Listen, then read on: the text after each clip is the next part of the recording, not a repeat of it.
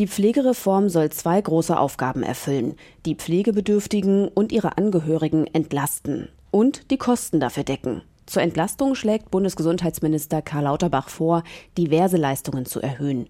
Unter anderem soll es mehr Pflegegeld geben für alle, die zu Hause gepflegt werden. Nicht genug, beklagen Sozialverbände. Diese Kritik teilt der CDU-Politiker Tino Sorge, gesundheitspolitischer Sprecher der Union. Wir sehen, äh, dass bei der Frage Erhöhung Pflegegeld diese 5% Erhöhung überhaupt nicht ausreichen.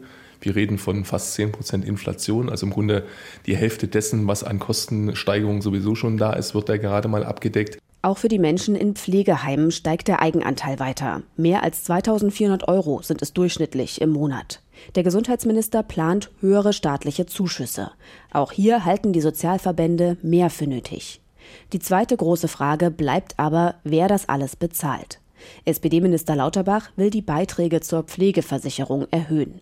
Der allgemeine Satz steigt um 0,35 Prozentpunkte. Es gibt jedoch eine Staffelung. Am meisten zahlen Kinderlose, mit jedem Kind sinkt der Satz.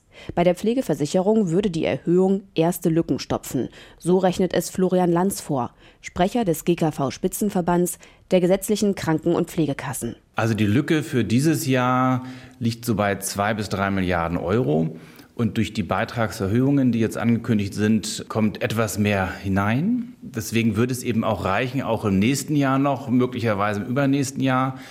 Aber dann ist eben schon wieder Schluss. Ähm, und es geht eben nicht strukturell an die Finanzierung der Pflegeversicherung. Strukturell, dafür wären zusätzliche Steuermittel nötig. Doch Finanzminister Christian Lindner von der FDP will das Geld zusammenhalten. Die Grünen erinnern die FDP an den gemeinsamen Koalitionsvertrag. Demnach sollen die Pandemiekosten, wie damals bei den Krankenhäusern, für die Pflege noch nachträglich erstattet werden. Da geht es um einmalig rund 5 Milliarden Euro, sagt Maria Kleinschmeink, in der Grünen Fraktion für Gesundheitspolitik verantwortlich.